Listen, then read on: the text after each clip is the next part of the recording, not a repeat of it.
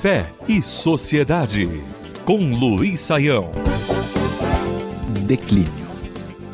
A trajetória da civilização ocidental é uma das trajetórias mais impressionantes e fascinantes da história humana.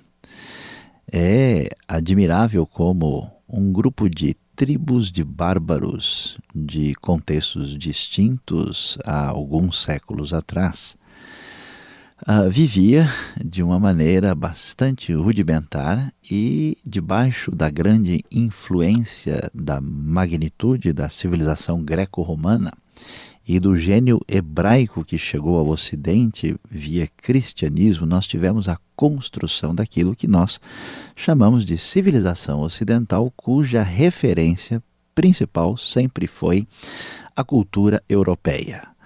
As grandes civilizações que se desenvolveram na Itália, Espanha, Portugal, França, Inglaterra, Alemanha, marcam a história das grandes realizações que nós tivemos, especialmente nos últimos cinco séculos.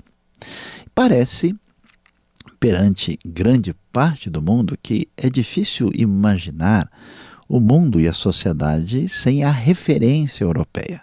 Surpreendentemente, Uh, nos últimos anos, esta referência, essa segurança, esse elemento de equilíbrio de civilização parece estar sofrendo um declínio, e muitos imaginam até mesmo um declínio dificilmente de ser contido, com uma população cada vez mais marcada por gente idosa e aposentada, por uma economia vacilante que nos últimos anos, começando aí no final de 2011, passando por 2012, 2013, parece enfrentar uma crise difícil de ser contornada, com altas taxas de desemprego e outros problemas internos, podemos dizer até mesmo inumeráveis. A pergunta é: será que estamos vendo o declínio da sociedade, da civilização europeia?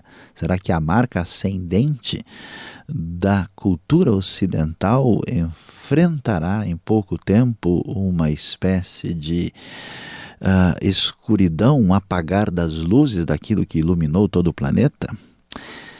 Infelizmente, parece que os nossos irmãos e amigos europeus têm dias difíceis pela frente.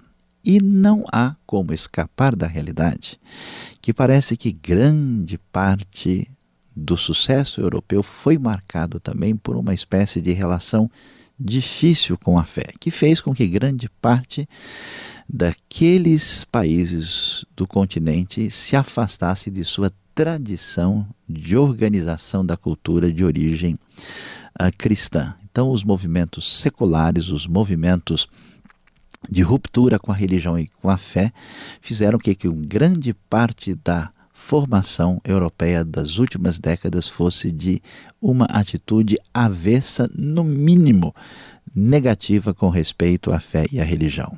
O grande problema é que é muito difícil imaginar que alguém vá construir família, que alguém vá pensar no futuro, que alguém vai ter esperança, que alguém vai ter uma referência de construção da realidade de maneira pujante, poderosa e delineadora de um futuro promissor sem uma relação de fé construtiva com o sagrado.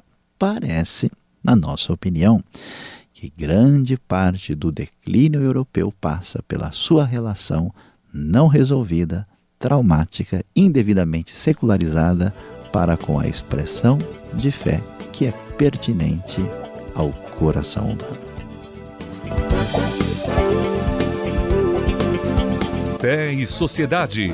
O sagrado em sintonia com o dia a dia. Realização Transmundial.